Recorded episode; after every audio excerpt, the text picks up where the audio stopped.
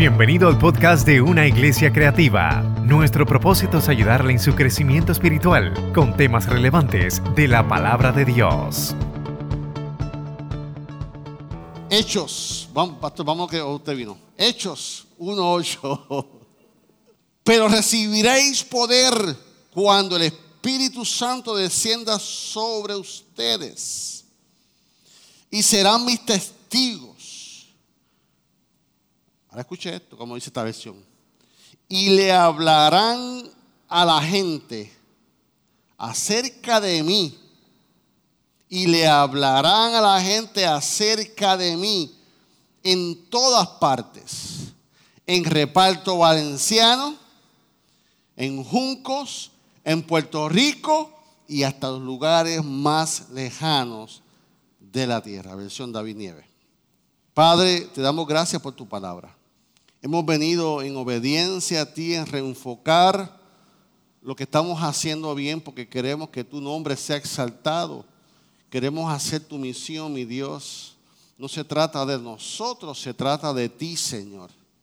Permite que en este día, Señor, nos podamos poner tus espejuelos, Señor, en este día glorioso. En el nombre de Jesús. Amén. El día de hoy lleva como título Refresh 2023. En todos los agostos, como pastor, traemos un culto que se llama Reenfocando la Visión. Pero en este año le, hemos llamado Refresh. Pastor Josué, quien ha dirigido este proyecto magistralmente, le puso Refresh con Eliazar, no sé con cuánta más gente. Yo me sujeto a ello. Y esta gente han puesto Refresh y estamos refrescando la iglesia. Porque la iglesia es un ser viviente. Cuando yo cogí el, curso de, de crecimiento, nos trajeron una matita. Y en la matita había que sacarle las hojas secas. Y había que hacerle esto, replantarla, y había que cuidarla, había que echarle agua. Y así es la iglesia. La iglesia hay que cuidarla, la iglesia hay que fortalecerla, la iglesia hay que reenfocarla. La iglesia es cuando se ponen las personas. ¿Por qué la iglesia hay que reenfocarla? Porque la iglesia es de personas que hoy están y mañana no están. Hay personas que se trasladan de iglesia, hay personas que se trasladan de comunidad, hay, personas que se van para Estados Unidos y la iglesia comienza a cambiar por las personas. La iglesia comienza a cambiar, la iglesia no es la misma después de la pandemia. ¿Cuántos se han dado cuenta de eso? La iglesia no es la misma. Y tenemos que estudiar. Así que, ¿qué hizo la iglesia? ¿Qué hizo este equipo creativo? Tiró un censo a toda la iglesia. Dígame tres frases que describe esta iglesia. El censo tiró esto. Número uno, la gente dijo, ¿qué dijo? Dijo la gente. La gente dijo, número uno, que era familiar. El censo de esta iglesia dijo que la gente dijo que el censo dijo que era familiar. La palabra número uno. La segunda palabra que se describió, que ustedes describieron en esta iglesia, es una iglesia que disipula, que disipulamos a través de los programas del Ministerio de Mentoreo, en el discipulado de la iglesia, etc. Y tercero, que era una iglesia espiritual y una iglesia de adoración. Esas dos quedaron empatadas.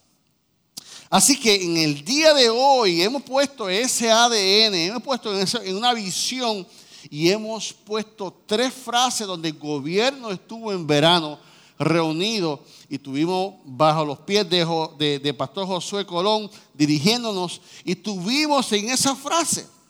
Y esas tres frases las tenemos que aprender porque va a ser nuestro ADN de ahora adelante y nuestra misión como iglesia. Así que repita conmigo, en UIC adoramos a Dios. Esa es la primera visión. Repita conmigo, en UIC amamos a la gente. Y la tercera y última, en UIC compartimos nuestra esperanza. Esa es la visión de la iglesia. Hemos reunido nuestra fuerza, liderato y hemos estudiado sobre cuál, qué es lo que Dios quiere. Y cuando vemos Hechos 1.8, para que hablaran a todos acerca de mí, Jesús dijo. Esa es la idea del Señor, esa es la misión de la iglesia. Así que número uno, ¿por qué existimos? Adoramos a Dios. Adoramos a Dios. Juan 4, 24 dice, Dios es espíritu y los que le adoran en espíritu y en verdad es necesario que adoren. Es necesario adorar a Dios con espíritu en verdad. Así que una iglesia que adora está llena de gente que, adora. Es hermoso ver la iglesia como canta, es ver hermoso la iglesia como se mete en la música y comienza a exaltar. Fue hermoso ver a Efraín Tabal exaltar a Dios. Porque hay poder en la alabanza. Y cuando somos una iglesia que adora a Dios, la pregunta es, ¿para quién es el beneficio de adorar a Dios? para Dios. ¿Sabe qué? Si tú adoras a Dios o no, Dios sigue siendo Dios. Dios no necesita tu adoración. Ahora, cuando tú y yo adoramos a Dios, el beneficio es para nosotros. Pruébalo. Comienza a adorar a Dios para que tú veas. Así que dentro que adoramos a Dios, quiero traerte tres cositas. Adoramos a Dios por lo que Él ha realizado en mí. ¿Por qué yo adoro a Dios? Número uno, yo adoro a Dios por lo que Él ha hecho en mí. Él ha hecho en mí. Yo adoro a Dios por lo que ha hecho en mí. Yo no adoro a Dios para que Él me dé. Yo no adoro a Dios para que Él me bendiga más. Yo no adoro a Dios para el beneficio. No, no, no. Yo adoro a Dios por lo que ya Él me dio. Ya tú y yo somos bendecidos. Porque nos sacó de dónde, de qué condición tú estabas y yo estaba. Efesios 2, 1 al 5 dice, ante ustedes estaban muertos a causa de su desobediencia y de muchos pecados. Vivían en pecado y al cual el resto de la gente obedeciendo al diablo y al líder de los poderes del mundo invisible. Quien ese es el espíritu que actúa en el corazón de los que niegan a obedecer a Dios. Todos vivíamos así en el pasado, siguiendo los deseos de nuestras pasiones y la inclinación de nuestra naturaleza pecaminosa. Por nuestra propia naturaleza éramos objeto del enojo de Dios, al igual que todos los demás. Pero Dios, pastor, pero Dios que es tan rico en misericordia, ¿qué hizo? Nos amó tanto. O sea, no importa la condición que tú estés ahora, aunque estés aquí porque te trajeron, yo quiero decirte que aún así Dios te ama, Dios te sigue amando y Dios te amará aunque tú no creas en Dios. Dios te ama. Así que nos amó tanto que a pesar de que estábamos muertos a causa de nuestros pecados, ¿Qué nos dio? Nos dio vida cuando levantó a Cristo de los muertos. Es solo por la gracia de Dios que ustedes han sido salvados. Él nos amó primero. Él nos amó primero. Aunque tú no lo merecías, aunque yo no lo merecía, por su amor nos dio a su Hijo por su misericordia nos perdonó, nos dio gracia, por la gracia nos dio una vida eterna, una nueva vida en Cristo.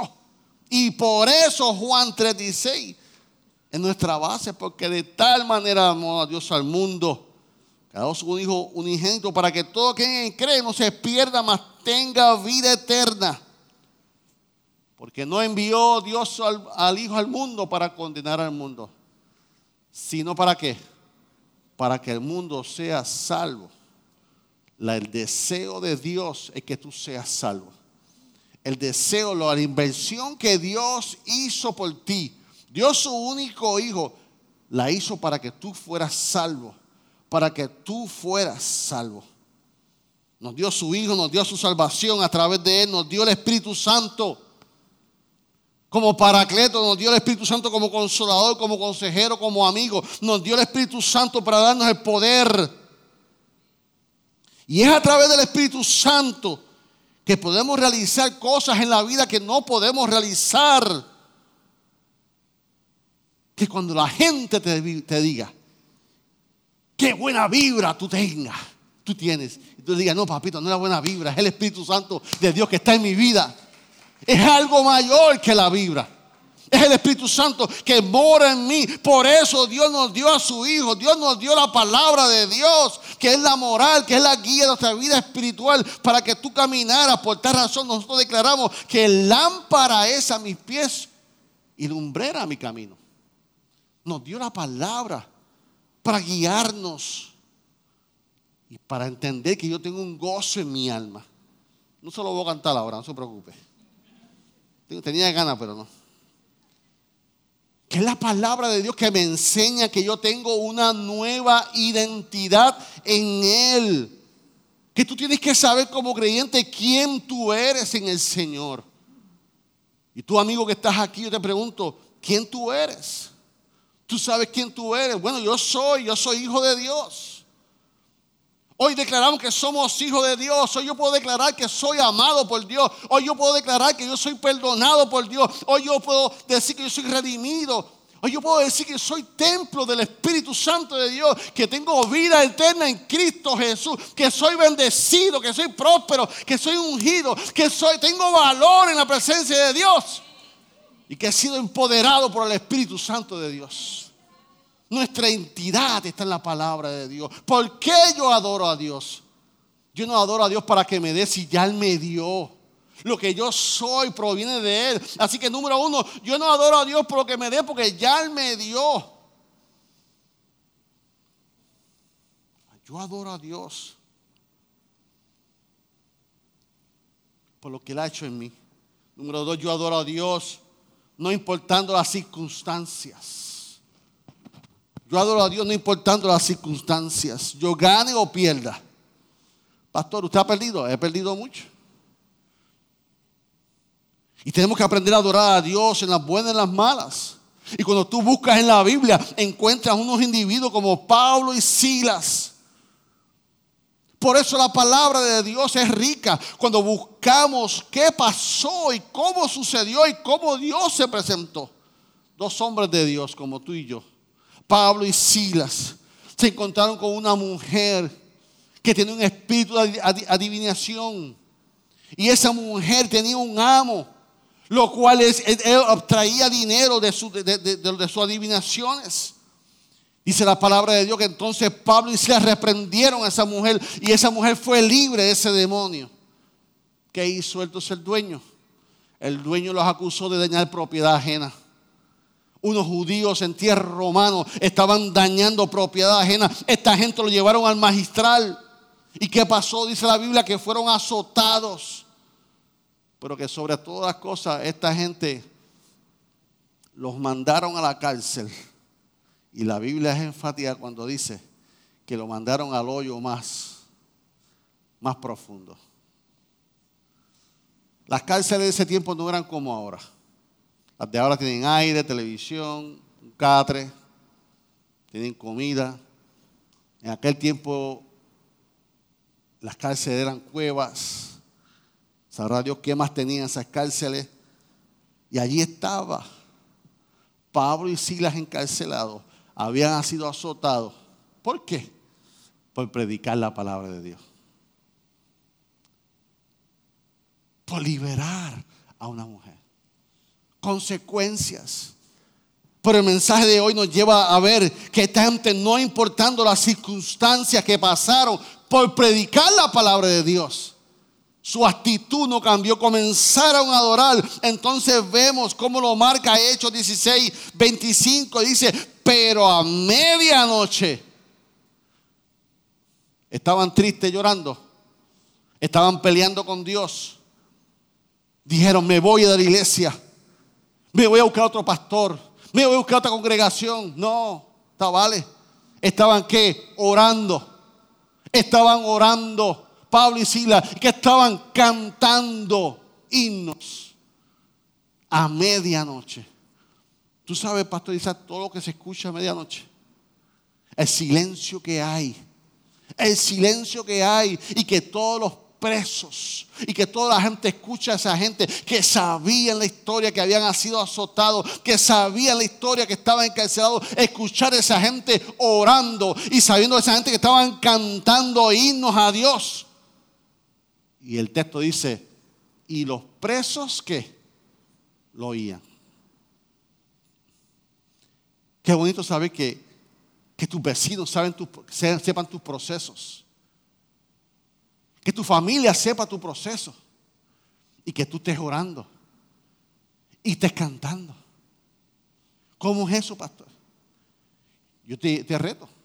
La próxima vez que tú tengas un proceso difícil, yo te reto a que tú comiences a adorar a Dios. Yo te reto que tú comiences a cantarle a Dios, aunque las lágrimas se te salgan, aunque te duela, comienza a adorar a Dios para que tú veas que las cosas van a suceder. Y los presos oían. ¿Sabe por qué? Porque alrededor de nosotros siempre habrán presos espirituales. Habrán presos espirituales que no entienden por qué tú cantas. Habrán presos espirituales que no saben por qué tú oras en medio de la tribulación, en todas circunstancias. Y esa gente comenzó a adorar. Dice la palabra, y usted sabe la historia, que un terremoto vino. Los presos fueron libres. El carcelero de Filipo se iba a quitar la vida porque pensaba que los presos se iban a, a oír, porque su vida dependía de eso. Y cuando él se iba a matar, Pablo lo detiene. Le dice, no te, no te mates, porque todos estamos aquí. Resultado, el hombre creyó en el Señor. Dijo, ¿qué, puedo, ¿qué tengo que hacer para ser salvo? ¿Qué tengo que hacer para ser salvo? Y él dijo, cree en el Señor Jesucristo y serás salvo tú y tu casa. Yo no sé qué proceso tú estás viviendo en tu casa. Yo no sé qué proceso estás viviendo, pero yo te invito que en ese proceso difícil tú comiences a adorar a Dios. Y la gente va a ser testigo de tu cántico. La gente va a ser testigo de tu oración. La gente va a ser testigo de tu milagro. Entonces vas a creer en el Señor Jesucristo como nunca habías creído. Y aunque esa promesa fue para el carcelero de Filipo, tú puedes decir, Señor, yo la tomo para mí. Y yo declaro que yo y mi casa vamos a servir al Señor y comenzar. Así que no adoramos a Dios por lo que nos da. Adoramos a Dios en todas circunstancias. Y tercero, adoramos a Dios con qué? Con nuestros recursos. Por eso nosotros adoramos a Dios con las finanzas. Adoramos a Dios cuando servimos en la puerta, en el estacionamiento, en la iglesia del niño. Cuando damos servicio, adoramos a Dios. Adoramos a Dios con todos los recursos que tenemos. Y hubo un niño que trajo un recurso. De cinco panes y dos peces. Usted sabe la historia. Juan 6, 9. Y aquí un muchacho que tenía cinco panes y cebada y dos pececillos. Y el discípulo dijo, ¿qué es esto para tanta gente? Habían cinco mil, ocho mil, diez mil personas. Y este joven, este niño dio todo lo que tenía. ¿Qué aprendemos de esta enseñanza? ¿Qué aprendemos de esta enseñanza? En otras palabras, el niño vino y le dio todo lo que tenía para que la obra de Dios no se detuviera. Y comenzamos a ver cómo este niño comienza a dar, porque en ese momento se suplió que la necesidad espiritual y la necesidad natural tenían hambre, habían seguido a Jesús como usted que ya mismo tiene hambre porque son las 12. Usted está siendo atendido espiritualmente y usted va a atender naturalmente. Así que este niño dio todo para que para suplir la necesidad para que no se detuviera. Y así la iglesia. La iglesia funciona para suplir todas las necesidades. Primeramente espiritualmente. Segundo, emocionalmente, socialmente.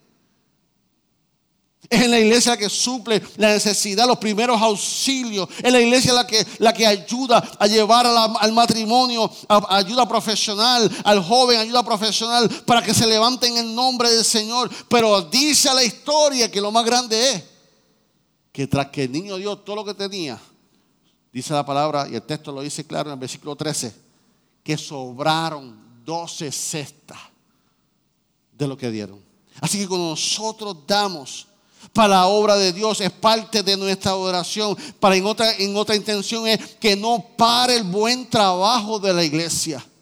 Que no se detenga el mentoreo de la nueva generación. Que no se detenga el predicar la palabra, ayudar a los necesitados. Entonces cuando yo adoro a Dios, adoro a Dios no por lo que Dios me da, porque ya me dio.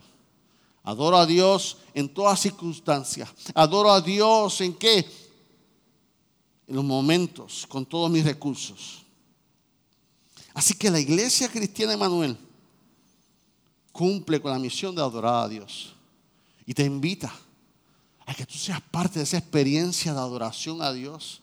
Para que tú veas al Dios glorificarse en tu vida cuando tú tienes y Dios te da y, tú comienzas a adorarte a Dios. Número dos, la iglesia cristiana Emanuel, la iglesia, adoramos a Dios. Número dos, ¿qué hace? Amamos. La iglesia, amamos a la gente.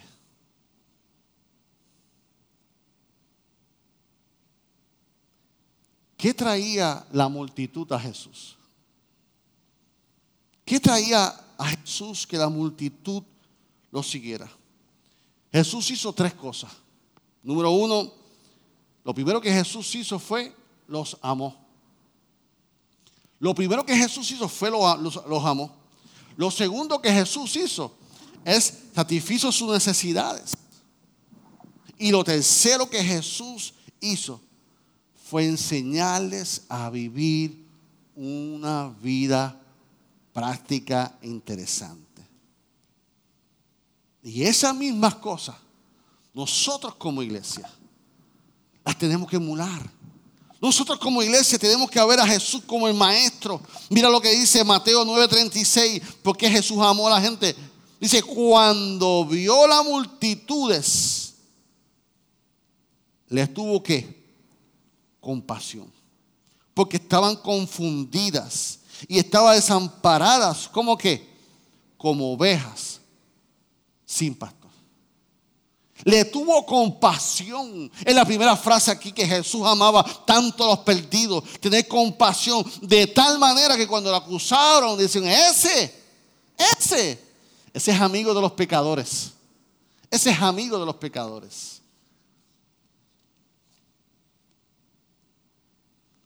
Así que la enseñanza que nos da el Señor ahí es que nosotros primero que tenemos que hacer es amar a las vidas. Amar a las visitas. Amar a la gente que, viene a la iglesia. Amar a la gente que se, se rodea con nosotros. La función principal de la iglesia es el evangelismo. La función principal de la iglesia es hacer discípulos. Esa es nuestra función tuya y mía, hacer discípulos, evangelizar. Pero para eso tenemos que tener pasión por los perdidos. Tenemos que tener pasión por los no alcanzados. Porque si no hay pasión por los almas, se nos va a hacer difícil hacer el sacrificio. Ir a evangelizar el sábado, ¿a dónde? ¿Ir a qué hospital? Cuando no hay pasión, no hay. No podemos evangelizar, no podemos tener amor por las almas, porque entonces cuando vemos a Jesús, lo primero que tenía era pasión por los perdidos y hacía un sacrificio. El mandato de amar es el más que se repite en el Nuevo Testamento. No importa todo lo que tú hagas. Mira lo que dice Juan 4:8. El que no ama no ha conocido a Dios porque Dios es amor. Qué lindo los eventos que hacemos. Qué bueno la creatividad que hacemos. Qué bueno el refresh que estamos haciendo. Pero si no hay pasión por las almas, si no hay amor por las almas, si no hay amor para que cuando, venga la visita saludarles. ¿Cuántos apasionados hay aquí por las almas? Así que cuando tú tengas pasión por las almas, Yo voy a orar por ti, seguro que voy a orar por ti. Pero también voy a accionar a favor de ti. Voy a accionar a favor de ti. Así que cuando vemos las vidas, número uno, tenemos que entender que necesitamos pasión para amar las vidas. Número dos,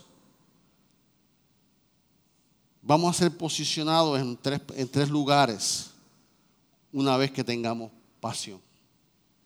A tres áreas Dios nos va a poner no tengamos pasión. ¿Y sabe cuál es la primera? Nos va a posicionar a sentirnos como ovejas en medio de lobos. Mira lo que dice Mateo 10, 16 al 20. Jesús le está hablando a los discípulos, lo está comisionando y los va a enviar. Y mira cómo le dice, chicos, acérquense. Miren, los envío como ovejas en medio de lobos. Por lo tanto, sean astutos como serpiente, inofensivos como paloma. Tengan cuidado, porque los, los entregarán a los tribunales y los azotarán con látigos en sinagogas. Serán sometidos a juicio delante de gobernantes y reyes por ser que mis seguidores. Ah, pero eso será una buena oportunidad para que le hablen a los gobernantes y a otros incrédulos acerca de quién? De mí. O sea, lo que le va a pasar va a tener un propósito. Y yo lo puedo colocar ahí adentro y ahí que van a comenzar a hablar de mí. Cuando los arresten, Tacho, no te preocupes. ¿Cómo responder o qué decir? Dios le dará las palabras apropiadas para el momento preciso. Pues no serán ustedes los que hablan, sino el Espíritu de su Padre por medio de ustedes. Dios nos va a enviar. Antes nos decía, no, no sé qué con el mundo. No, no compartas con el mundo. Pero entonces, ¿cómo yo voy a predicar al mundo si no comparto con ellos? Dios nos va a posicionar cuando tú tengas pasión por las almas. Dios nos va a posicionar y te vas a sentir, te vas a sentir como una oveja en medio de lobos. ¿Cómo se sentirá una oveja en medio de lobos? Tranquila, riéndose, una oveja en medio del lobo debe sentirse insegura, temerosa de que algo le va a pasar. Y cuando te estés ahí adentro, el Señor te dice, te voy a colocar ahí, que te sientas así, para que sea el momento en que entonces tú hables de lo que Dios hizo en mí. Porque el asunto es que todo comienza es qué Dios hizo por mí, cómo yo era antes, cómo yo estoy ahora. Y Dios nos va a posicionar ahí, nos vamos a sentir en medio de lobos. Cuando hay pasión, Dios nos va a posicionar ahí. Número dos, nos va a posicionar, en donde? En luz en medio de las tinieblas. Tú vas a ser luz en medio de las tinieblas. No es que la luz te va a arropar. No es que las tinieblas te va a arropar. No, es que tú vas a alumbrar en toda la oscuridad. Es como si todos ustedes fueran bombillas. En el día ahora mismo en el templo. Aquí hubiera una luz bien fuerte porque todos somos bombillas. Pero a usted como a mí que se nos ha ido la luz. Usted vive en Puerto Rico, ¿verdad? Pero a ti, a usted y a mí que se nos ha ido la luz, valoramos cuando un momento viene tu esposa, tu, mira, encontré, ¡pring! o prende el celular. Esa luz se aprecia cuando está en la oscuridad. La luz no se aprecia cuando estamos en muchas luces. Pero la luz se valora cuando alguien prende una luz dentro de la oscuridad que no hay nadie y de momento tú sales como luz en medio de las tinieblas. Dios nos va a posicionar en lugares oscuros para hacer luz en medio de las tinieblas. Dios te va a posicionar como oveja en medio del lobo. Dios te va a posicionar como luz en medio de las tinieblas. Dios te va a posicionar como la sal de la tierra. La sal se usa para preservar. La sal se usa para dar gusto. La sal La Biblia la, habla como algo puro, que venía de dos, de dos cosas puras, que venía del agua y del sol. De ahí sale la sal y se usa para preservar en la antigüedad. Cogían la sal para coger las carnes, los alimentos, para cuidar de ellas. Porque la sal que hacía prevenir de que la carne no se corrompiera. La sal se usaba para que la carne no se corrompiera, para que la sal no se pudriera. Así usaban la sal en la antigüedad. Así representa la sal en la Biblia. Y así mismo Dios espera de ti, de ti y de mí. Que tú y yo seamos sal, para que la carne no se corrompa para que la carne no se pudra. Nosotros como iglesia estamos llamados a una misión. De adorar a Dios. Nosotros como iglesia estamos en una misión de que tenemos que amar a la gente, al necesitado. Cada vez que entre un necesitado por esa puerta, alegrarnos, buscarlo, saludarnos, porque eso es lo mismo que Jesús haría en el día de hoy, que le digan, ese es amigo de los pecadores que te llamen así a ti. Si llamaron a Jesús así, amigos de los pecadores, eso debe ser para mí un elogio. ¿Por qué? Como decía Dante Gebel, danzan los lobos. Danza en medio de los lobos. Así que en UIC adoramos a Dios. En UIC amamos a la gente. Y en UIC compartimos la esperanza. Salmo 33, 20 y 22. Salmo 33, 20, 22. Nosotros ponemos nuestra esperanza en el Señor. Y Él es nuestra ayuda y nuestro escudo. En Él se alegra nuestro corazón, porque confiamos en su santo nombre. Que tu amor inagotable nos rodee. Señor, Señor, porque solo en ti está, solo en ti está nuestra esperanza. ¿Quién es la fuente de la esperanza? La fuente de la esperanza es Dios. Cuando vemos la Biblia, en la Biblia vemos la biografía y la Biblia nos invita a ver el carácter de Dios. Cuando tú conoces el carácter de Dios, tú conoces cómo Dios piensa, cómo Dios habla, cómo Dios se mueve. Ahí tú dices, oh, que Dios se mueve por senderos misteriosos. Oh, porque no hay nada imposible para Dios. Ese es nuestro lenguaje. ¿Por qué? Porque conocemos el carácter de Dios. Y cuando tú conoces a Dios, tú entiendes que Dios no es hombre para que mienta, ni que es hijo de hombre para que se arrepienta. Cuando tú sabes eso del carácter de Dios, ese es mi Dios. Y por tal razón, en Él está mi esperanza. El pastor David te puede fallar, pero Dios no. Porque Dios no es hombre para que mienta. Ni que es hijo de hombre para que se arrepienta. Mi esperanza está en Dios. Su obra pasada nos muestra y nos pronostica el futuro. De la misma manera que Dios lo hizo en el pasado, Dios lo va a hacer en el Ese es el carácter de Dios. Esa es mi esperanza. En UIC vamos a compartir nuestra esperanza en lo que creemos. La esperanza de Dios es sustentada por nuestra fe. Y eso es dado por el Espíritu Santo. Así que nosotros como cuerpo de Cristo tenemos a Cristo que es nuestra esperanza en el mundo. Él es nuestra esperanza en el futuro. ¿Y qué posibilidad tiene el mundo? El mundo no tiene esperanza. La iglesia tiene la esperanza. Y tenemos que compartir con el mundo nuestra esperanza. Lo que sucede es que el mundo no tiene esperanza en la iglesia. Porque la iglesia ha hecho errores. Los pastores hemos hecho errores. Y la gente ha quitado la fe en la iglesia. Yo no creo en la iglesia. Yo no creo en la iglesia. Yo se la doy. Pero cuando llega la crisis a su casa,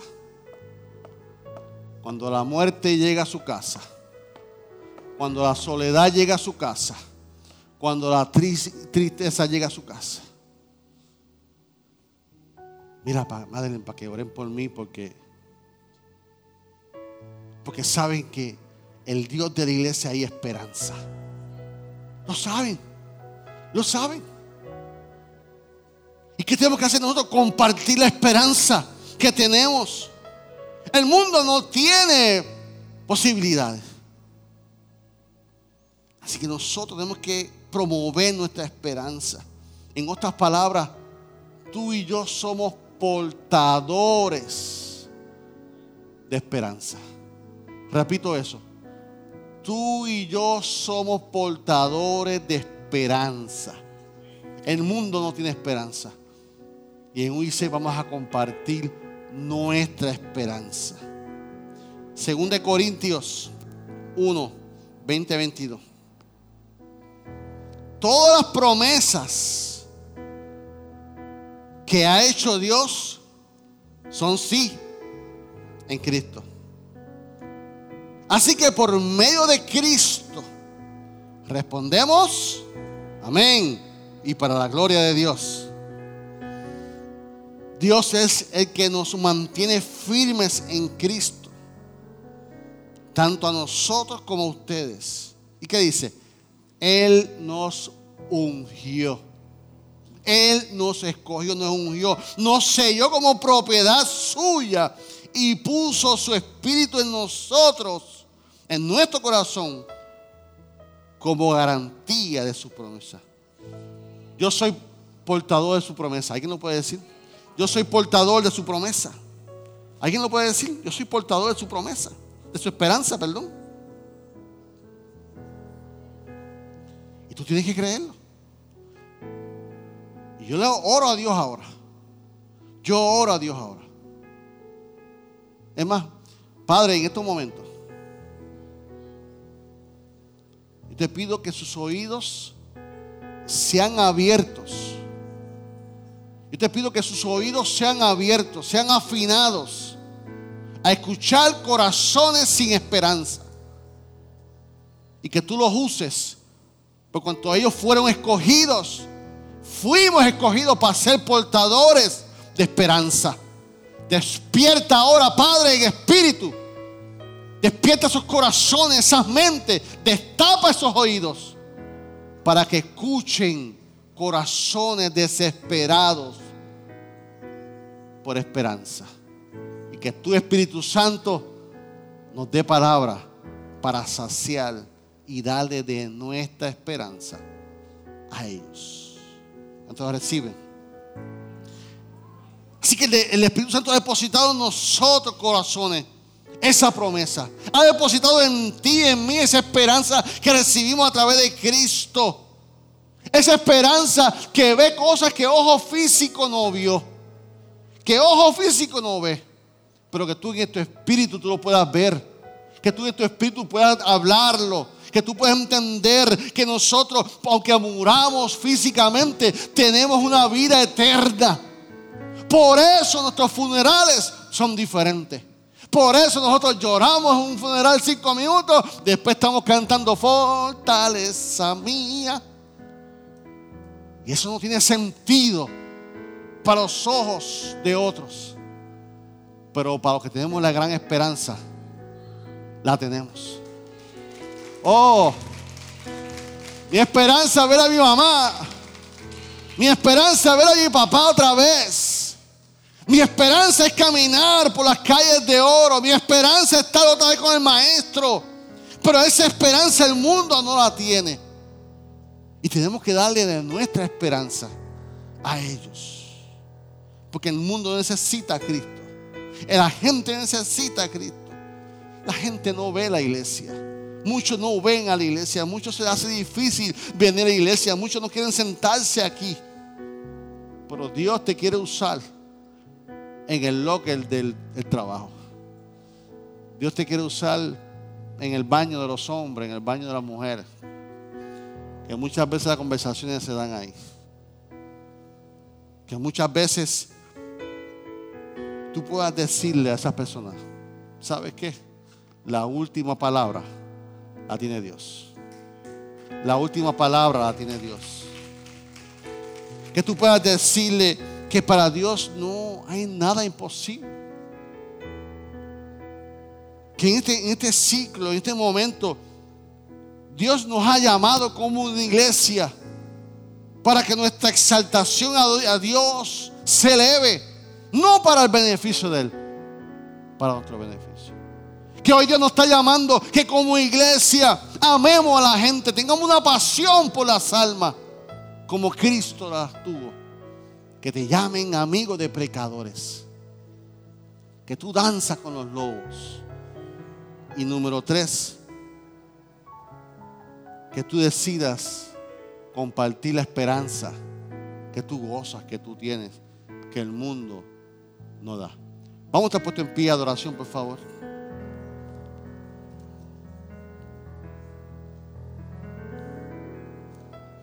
Pastor, ¿y cómo yo hago eso? ¿Qué yo necesito para ser efectivo en mi adoración? ¿Qué yo necesito para amar a la gente? ¿Qué yo necesito para compartir la esperanza? El Señor fue claro y nos dio con propósito. Y recibiréis poder cuando venga el Espíritu Santo de Dios. Es el Espíritu Santo de Dios que te va a dar la palabra correcta en el momento correcto. Es el Espíritu Santo que te va a otorgar a cada creyente que aceptó a Cristo como su Salvador para que esté disponible y sea usado por Dios. Hoy podemos planificar el refresh 2023. Pero si el refresh, la iglesia creativa, la pastoral, los diáconos la iglesia no se somete a la voluntad del Espíritu Santo de Dios, vamos a hacer un metal que hace ruido. Vamos a hacer una batería desafinada. Pero cuando yo le digo al Espíritu Santo, aquí estoy. Aquí estoy. Aquí estoy para que tú hagas de mi vida como tú quieras. Padre, estamos prestos a adorarte. Te damos gracias, Señor, porque hoy venimos a reenfocar nuestra misión como iglesia. Señor, vamos a adorarte y vamos a abrir el altar para aquellas personas que están sin esperanza, que están sin solución, que están sin respuestas, que están sin dirección, Padre, en estos momentos.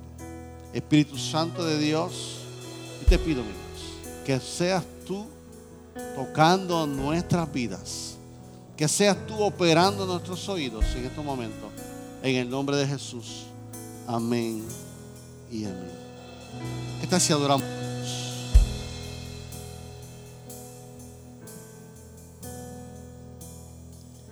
He decidido seguir a Cristo. He decidido seguir a Cristo He decidido seguir a Cristo. No vuelvo atrás, no vuelvo atrás. He decidido seguir a Cristo. He decidido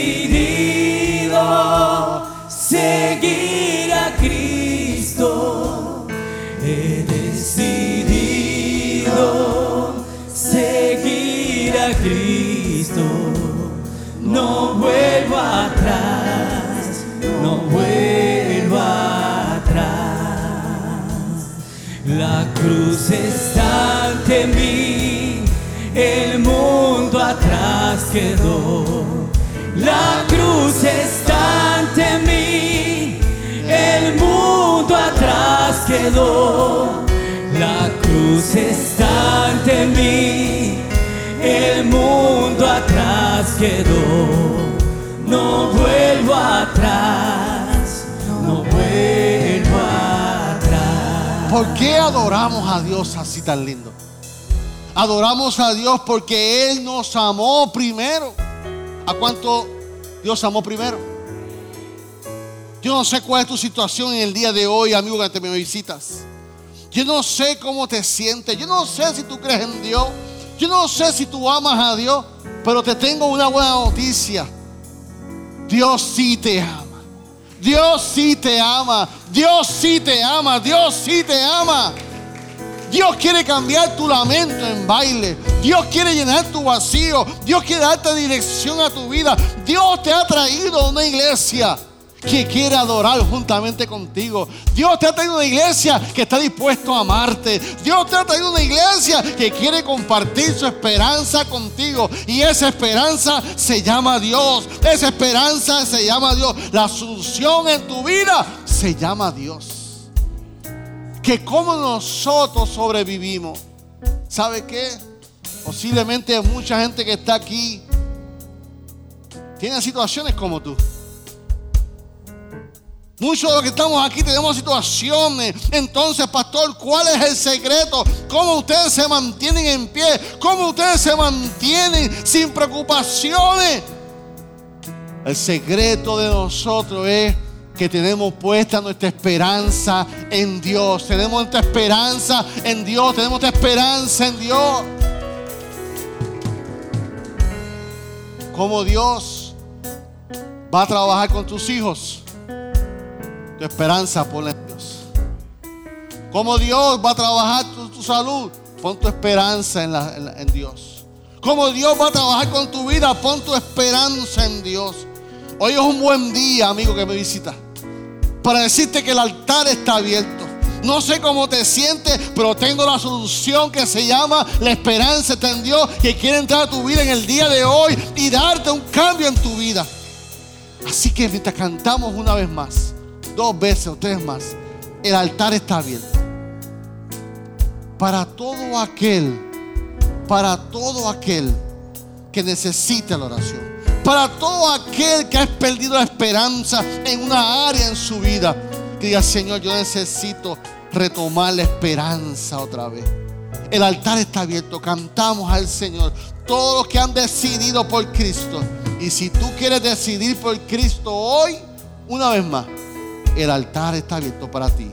En el nombre de Jesús. Cantamos. Aleluya.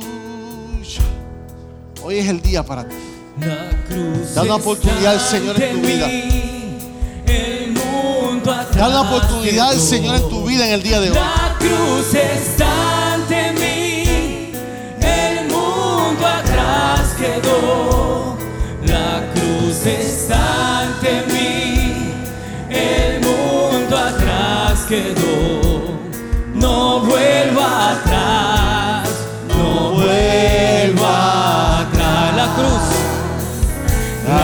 Cruz está ante mí. El mundo atrás. Has pedido quedó. esperanza, vas al altar. La cruz está Presenta al Señor mí. el área El donde has perdido esperanza. atrás quedó. La cruz está Has perdido esperanza. mí. El Señor quiere retomar tu esperanza. Porque el Señor te ama en esta mañana. No vuelvo atrás.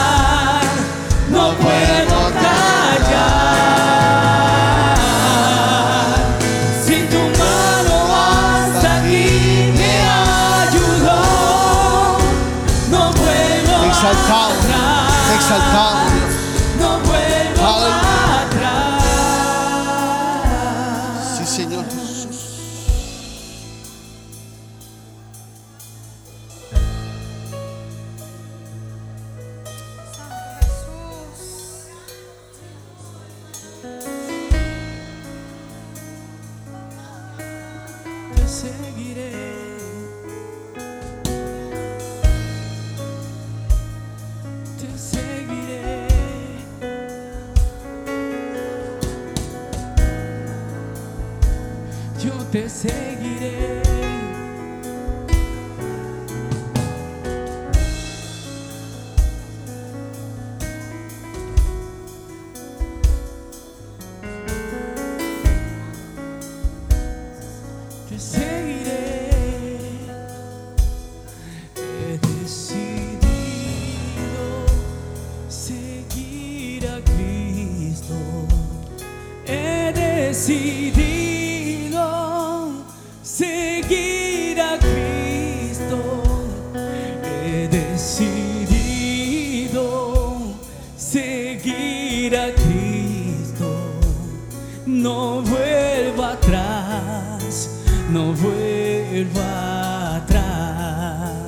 Canta sobre iglesia.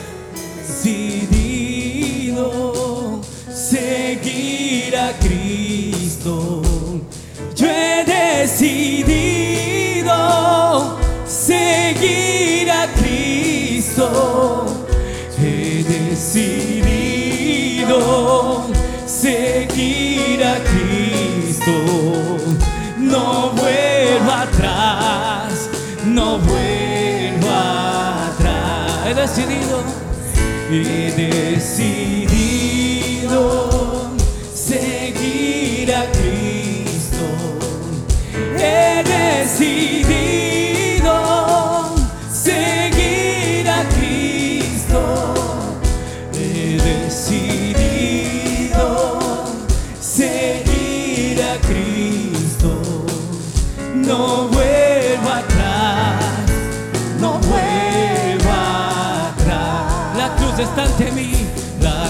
cruz está ante mí. El mundo atrás quedó.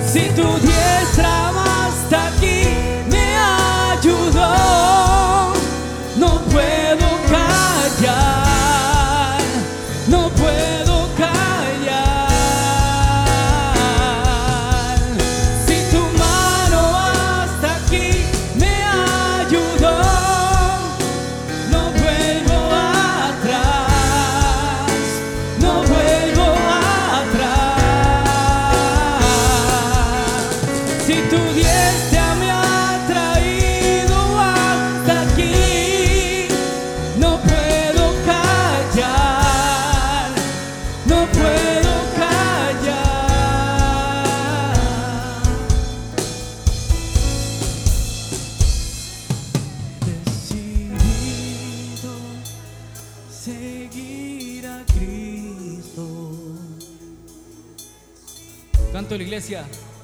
Es una declaración poderosa que usted está haciendo en esta mañana. He decidido. Todo aquel que ha decidido seguir a Cristo, cántelo con, seguridad y con fuerza. No vuelvo atrás, no vuelvo atrás. Dígaselo, he decidido. He decidido seguir a Cristo. He decidido seguir a Cristo. He decidido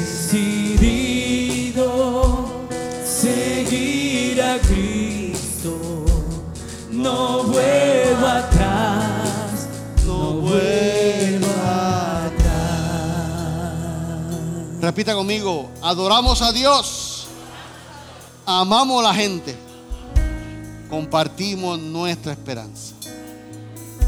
Pueden tomar asiento en esta mañana. Gracias por escuchar nuestro podcast. Para conectarse con nosotros, siga nuestra página web, unaiglesiacreativa.com o en Facebook, Una Iglesia Creativa, donde hay un lugar para cada miembro de su familia.